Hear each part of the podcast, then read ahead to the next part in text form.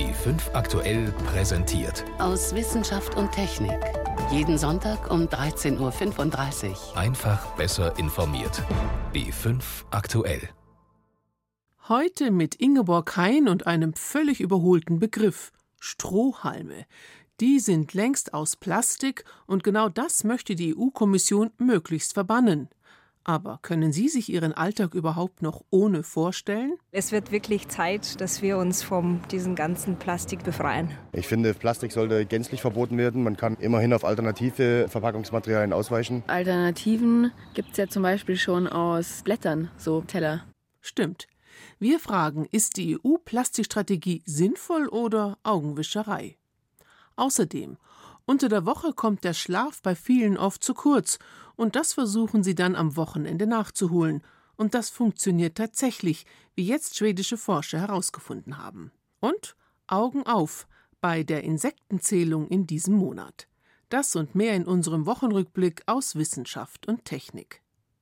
Schluss mit dem vielen Plastikmüll fordern die Politiker in Brüssel und wollen das Übel jetzt an der Wurzel packen. Es soll künftig einfach weniger Dinge aus Plastik geben. Als erstes haben sie zum Beispiel Ohrstäbchen, Trinkhalme, Einweggeschirr und Halterungen für Luftballons im Visier. Da haben viele doch erst einmal den Kopf geschüttelt über das, was die EU-Kommission in dieser Woche angeregt hat. Meine Kollegin Miriam Stumpfe verfolgt die Debatte und in der Tat, Frau Stumpfe, es gibt ja durchaus andere Artikel, die sehr viel mehr Probleme machen, oder? Es gibt auf jeden Fall Plastikprodukte, die als Müll im Meer und den zitiert die EU-Kommission ja auch als das Problem, das sie bekämpfen will, die da mehr Probleme machen. Man hat wirklich ganz gute Daten. Leute, Forscher und Freiwilliger, die gehen an Stränden entlang, an allen europäischen Meeren haben die das gemacht und gezählt, was liegt da so rum. Und da sind schon Plastikteller mit dabei, aber Flaschen sind auch eine ganz äh, große Menge, Plastiktütenreste und alles Mögliche, was man gar nicht mehr identifizieren kann. Und dann ist da noch der große Brocken Fischereiabfälle, Fischernetze, die machen auch viel aus. Warum ist dann das jetzt nicht zum Thema geworden? Da muss man in die Tiefen der EU-Kommissionsstrategie wahrscheinlich reinschauen können.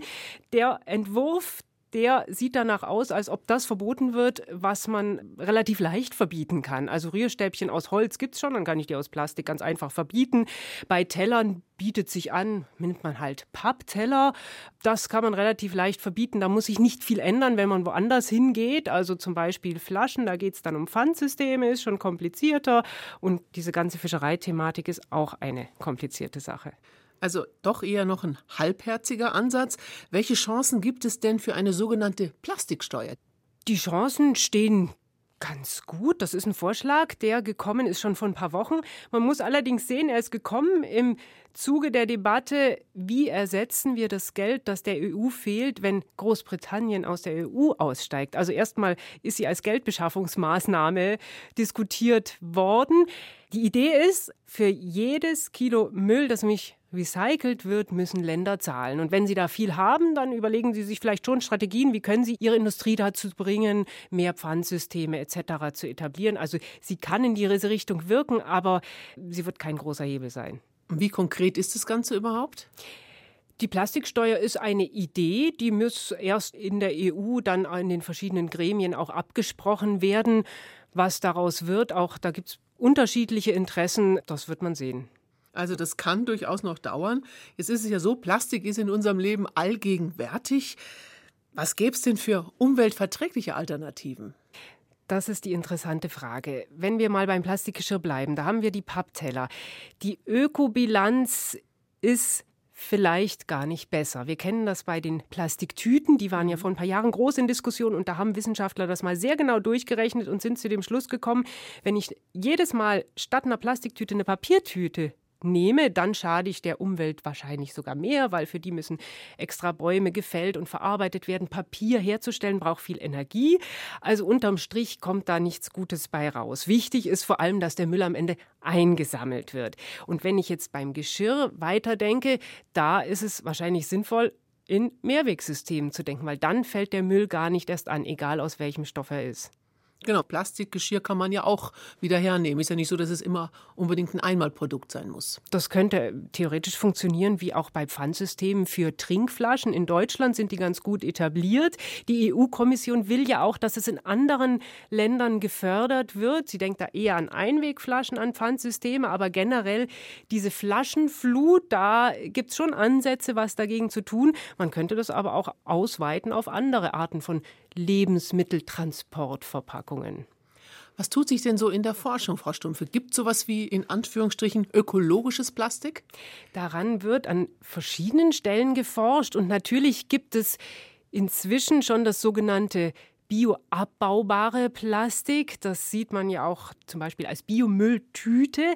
Da muss man aber sagen, so wie das bisher gemacht ist, ist das Plastik, das einfach in Miniteilchen, also in Mikroplastik zerfällt in der Umwelt. Insofern ist es nicht ökologischer als das andere am Ende. Es wird trotzdem geforscht, daran kriegt man diesen Aufbau so hin von den Plastikstrukturen, dass der wirklich sich zersetzt, aber da hat man noch nichts. Es gibt andere Alternativen. Natürlich aus Blättern gibt es das Einmalgeschirr. Allerdings sind es speziell spezielle Blätter, die aus Asien importiert werden. Da frage ich mich auch, kann man das im großen Stil machen, dass man damit alles Plastik ersetzt? Ich glaube eher nicht. Da ist die Umweltbilanz vielleicht doch auch nicht so positiv. Bleibt der Appell an uns alle, mitzuhelfen, die Plastikflut einzudämmen, oder? das bleibt als erstes immer übrig, dass man selber da ansetzt, wo man es in der Hand hat, beim Geschirr beim Picknicken unterwegs, bei der Mahlzeit mittags zwischendurch etc. Aber natürlich, wenn wir nicht wollen, dass Plastikmüll in großem Stil in der Umwelt landet, dann ist es schon wichtig, auch dafür zu sorgen, zu fordern, dass mit diesem Rohstoff, mit diesem Stoff Plastik anders umgegangen wird, dass man erkennt, das ist auch ein wertvoller Rohstoff, der ist aus Erdöl gemacht und wir können den nicht einfach ex und hopp wegwerfen. Und dazu braucht es dann natürlich schon die politischen Regelungen, die dem auch Grenzen setzen. Im Kleinen fängt es an, aber der große politische Wurf, der fehlt noch. Einschätzungen von Miriam Stumpfe zur vorgeschlagenen EU-Plastikrichtlinie. Das Navi im Auto ist die luxuriöse Weiterentwicklung von einem Kompass. Wer einen zur Hand nimmt, sieht sofort, unsere Erde besitzt ein Magnetfeld. Praktischerweise zeigt die Nadel stets nach Norden, was das Orientieren enorm erleichtert. Aber das war nicht immer so mit der Himmelsrichtung. In der Erdgeschichte hat sich mehrmals das Magnetfeld komplett umgepolt. Heißt, aus dem magnetischen Südpol wurde der Nordpol. Die letzte Polumkehr liegt 780.000 Jahre zurück. Und jetzt könnte es wieder soweit sein. Das haben zumindest bislang viele Forscher vermutet. Keine gute Vorstellung, denn das könnte die Satellitennetze heftig durcheinander bringen. Aber inzwischen gibt es Entwarnung. Das Umpolen könnte doch noch etwas dauern. Einzelheiten von Frank Krotelüschen. Tief im Inneren unseres Planeten schlummern Unmengen an flüssigem Eisen. Diese Massen bewegen sich und erzeugen dadurch ein Magnetfeld, das unsere Erde umgibt und uns vor Strahlung aus dem All abschirmt. Für Geoforscherinnen wie Monika Korte ist die Erde deshalb ein riesiger Dynamo. Das Magnetfeld wird ja erzeugt im äußeren Erdkern, der ist flüssig, da bewegt sich tatsächlich flüssiges Material. Das wird als Geodynamo bezeichnet. Und dadurch, dass das eben ständig in Bewegung ist, ändert sich das Magnetfeld ständig. Nur, diese Bewegung ist chaotisch. Mal fließt das Eisen im Erdkern so, dann wieder ganz anders. Dadurch wird auch das Erdmagnetfeld ziemlich wankelmütig, sagt Korte, Wissenschaftlerin am Deutschen Geoforschungszentrum in Potsdam. Es ist extrem unregelmäßig und von daher ist es auch so schwer, es vorherzusagen. Es gab Zeiten, wo das Feld über viele Millionen Jahre stabil geblieben ist. Es gab Zeiten, wo es sich wesentlich häufiger umgekehrt hat. Kehrt sich das Magnetfeld um, wird der magnetische Nordpol zum Südpol und umgekehrt. Eine Kompassnadel würde dann plötzlich nach Süden zeigen statt nach Norden, sagt Monika Korte. So eine Polumkehr wäre insbesondere für unsere moderne Technik wahrscheinlich ein ziemliches Problem. Also die Einflüsse von Sonnenwind auf Satelliten, auf Stromleitungen oder so, wo die Prozesse zu Problemen und zu Ausfällen führen können. Die letzte dauerhafte Polumkehr geschah vor 780.000 Jahren. Das können Geologen aus Gesteinsproben ablesen. Ab und zu kam es aber auch zu kurzzeitigen Sprüngen, etwa vor 41.000 Jahren, als das Magnetfeld nur für einige Jahrhunderte umkippte. Steht so etwas der Erde bald wieder bevor? Genau das vermuten manche Experten. Der Grund? In Südamerika schwächelt das Erdmagnetfeld. Die Fachleute sprechen von der südatlantischen Anomalie. Es äußert sich darin, dass das Feld in dieser Region wesentlich schwächer ist als in vergleichbaren Breiten. Das macht sich zum Teil auch bemerkbar dadurch, dass man verstärkt Ausfälle oder Probleme mit Satelliten beobachtet, weil das Feld ja als Abschirmung gegen Sonnenwind und kosmische Strahlung dient. Ist diese südamerikanische Magnetdelle ein Vorzeichen für eine bevorstehende Polumkehr? Um das herauszufinden, nahm sich Monika Korte gemeinsam mit Kollegen aus Island, Frankreich und England eine Vielzahl an Messergebnissen vor, die im Laufe der Zeit rund um den Globus gesammelt worden waren. Über das Magnetfeld der Vergangenheit weiß man aus Messungen an verschiedenen Gesteinen, die sozusagen Informationen über Magnetfeldstärke und Richtung in der Vergangenheit speichern. Das sind einmal Sedimentbohrkerne oder auch vulkanische Gesteine. Konkret analysierte das Team den Zeitraum vor der letzten kurzfristigen Polumkehr vor 41.000 Jahren, einer sogenannten Exkursion. Diese Daten verglichen sie dann mit der heutigen Situation. Das Ergebnis? In dem Zeitraum haben wir dann eben gefunden, dass das Feld schon zweimal relativ ähnlich aussah, wie es heute aussieht mit der südatlantischen Anomalie dass aber diese beiden Zeiträume dann nicht direkt zu der Exkursion geführt haben, sondern dass die Anomalie wieder verschwunden ist. Und das bedeutet? Unsere Studie ist doch ein guter Indikator dafür, dass diese südatlantische Anomalie kein direktes Anzeichen für so ein Ereignis ist. Demnach scheint erstmal keine Polumkehr bevorzustehen. Stattdessen rechnet Korte damit, dass sich die Anomalie wieder zurückbildet. Und wie beurteilen andere, nicht an der Studie beteiligte Fachleute dieses Ergebnis? Ich bin sehr beeindruckt von dieser Studie. Sie ist das Beste, was man mit der derzeitigen Technologie erreichen kann. Sagt der Geophysiker Stuart Gilder von der Ludwig-Maximilians-Universität München.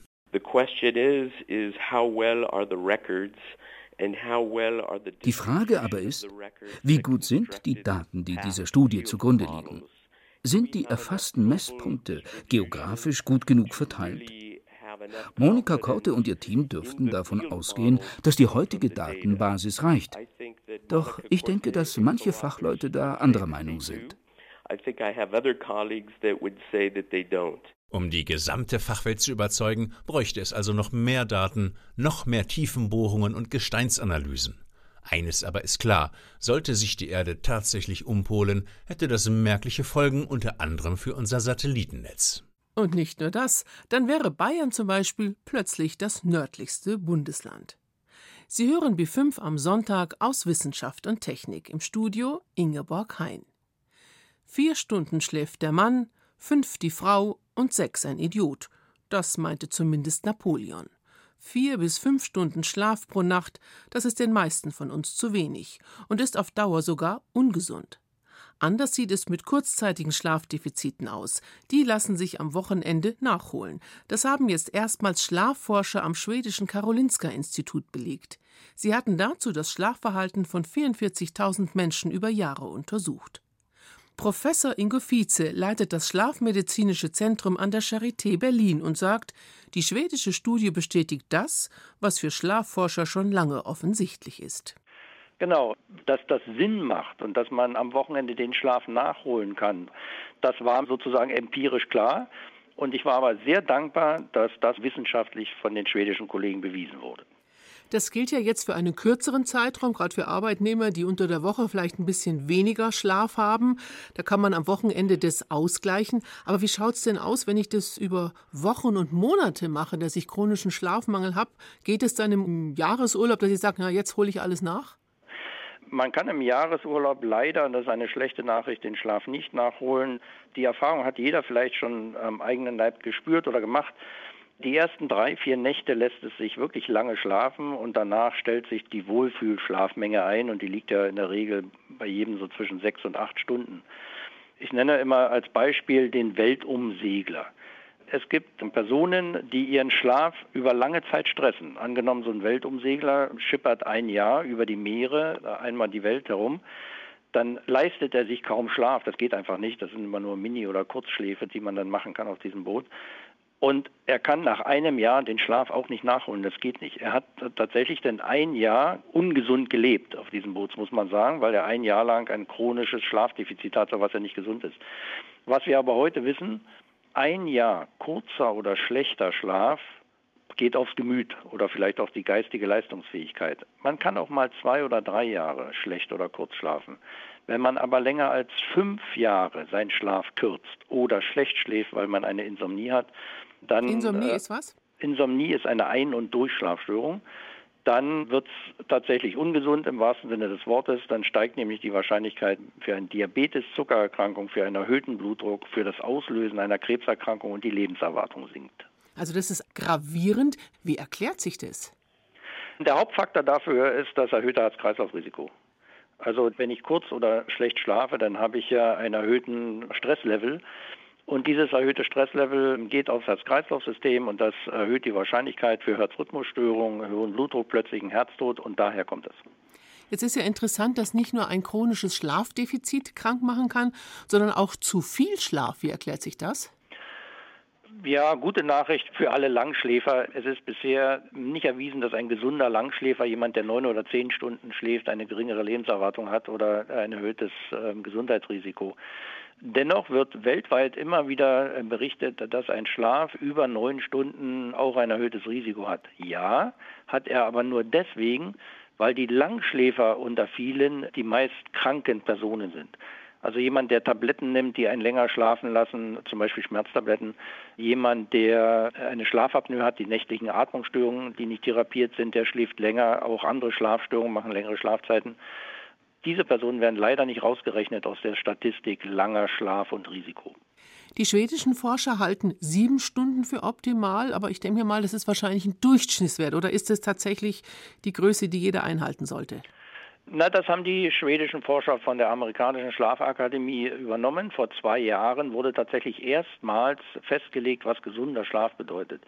Und da heißt es, dass alle über 30 Jahre im Schnitt circa sieben, siebeneinhalb Stunden nachts schlafen sollten. Das ist der gesunde Schlaf. Dann lebt man gesund. Es gibt noch eine Kernschlafmenge, eine Minimalschlafmenge, damit man am nächsten Tag funktioniert. Das sind sechs Stunden. Hängt das nicht auch ein bisschen ab vom Alter? Ältere Menschen sagen ja oft, ich brauche gar nicht mehr so viel Schlaf. Ja, ist auch ein Mythos, mit dem es aufzuräumen gilt. Auch der 80-, 90-Jährige braucht noch sieben, siebeneinhalb Stunden Schlaf. Er holt sich die aber in der Regel nicht nur nachts. Ältere schlafen ja eher ein, vielleicht auch ein bisschen kürzer und die nächtliche Schlafzeit sind meinetwegen nur vier, fünf Stunden. Aber wenn man den Mittagsschlaf mit ein, zwei Stunden dazu rechnet, dann kommen wir auch auf sieben Stunden. Kommen wir noch auf einen anderen Punkt, Herr Professor Vize. Stichwort Vorschlafen. Gerade die Autofahrt in den Urlaub starten viele ja schon in der Nacht, weil sie dann einfach nicht so lange im Stau stehen wollen. Geht es tatsächlich, dass ich da vorschlafen kann? Da nennen Sie das Paradebeispiel für Vorschlafen. Wenn jemand sich in den Urlaub begeben möchte und nachts um zwei losfährt, dann macht das Sinn, die Autobahn ist leer, aber bitte vorschlafen. Und vorschlafen heißt in diesem Fall mindestens anderthalb Stunden, das wäre ein sogenannter Mittagsschlaf, gern auch dreieinhalb bis vier Stunden. Wenn man anderthalb, besser noch dreieinhalb bis vier Stunden geschlafen hat, dann kann man danach durchaus die nächsten sechs, acht Stunden durchfahren und dürfte nicht müde werden. Das kennen wir übrigens auch von vielen Nachtschichtarbeitern. Das ist auch ein Klientel, die das Vorschlafen kennen, bevor sie in die Nachtschicht gehen, noch einen Minischlaf, Powernap oder einen ganzen Mittagsschlaf. Dann lässt sich die Nachtschicht besser durchhalten. Sagt Ingo Vize, Professor für Schlafmedizin an der Charité Berlin.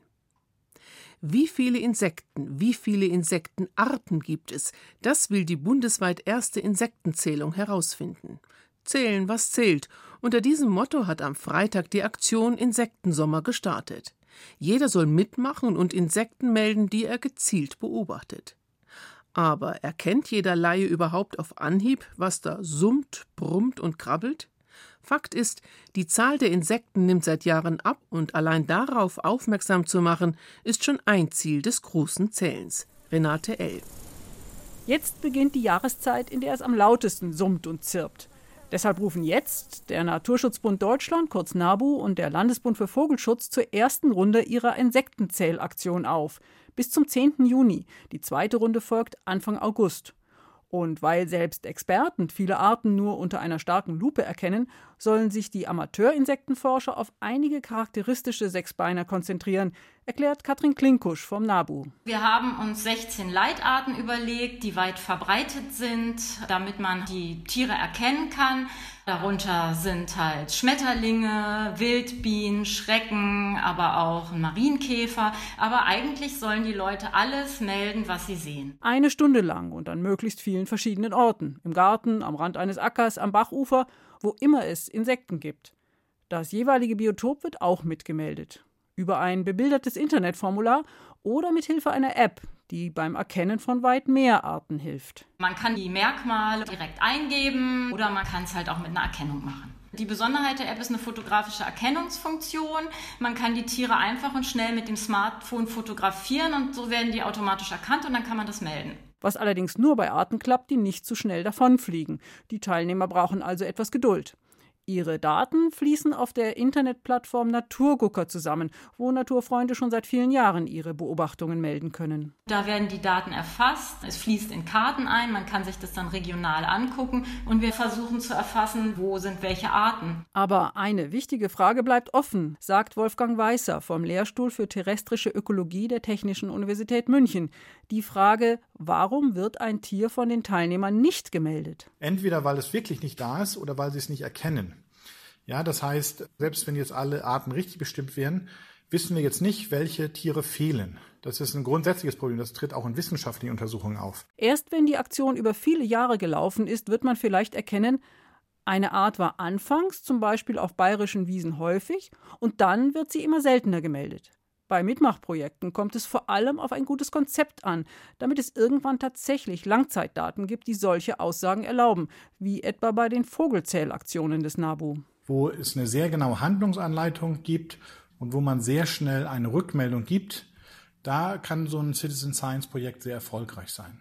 Im Sinne, dass man auf der einen Seite den Bürgern tatsächlich zeigt, dass sie beitragen können für wissenschaftliche Ergebnisse, dass man zweitens Begeisterung wecken kann, einerseits für die Forschung, andererseits für die Fragestellung selbst und drittens, dass man eben tatsächlich, wie ja die ursprüngliche Idee von Citizen Science ist, valide Erkenntnisse gewinnen kann, die man in der Wissenschaft nutzt. Es ist klar, dass die NABU-Insektenzählung nur Daten für einen kleinen Teil der rund 35.000 Insektenarten in Deutschland liefern kann, wobei das auch schon mehr wäre, als es bisher gibt. Es gibt im Moment in den verschiedenen Bundesländern auf Bundesebene sehr viele Expertengremien, die sich überlegen, wie man ein solches Insektenmonitoring macht. Und das ist gar nicht so leicht. Eben weil es so viele, teils schwer bestimmbare Arten gibt. Fliegen und Mücken etwa, nicht gerade attraktiv, aber auch wichtig fürs Ökosystem.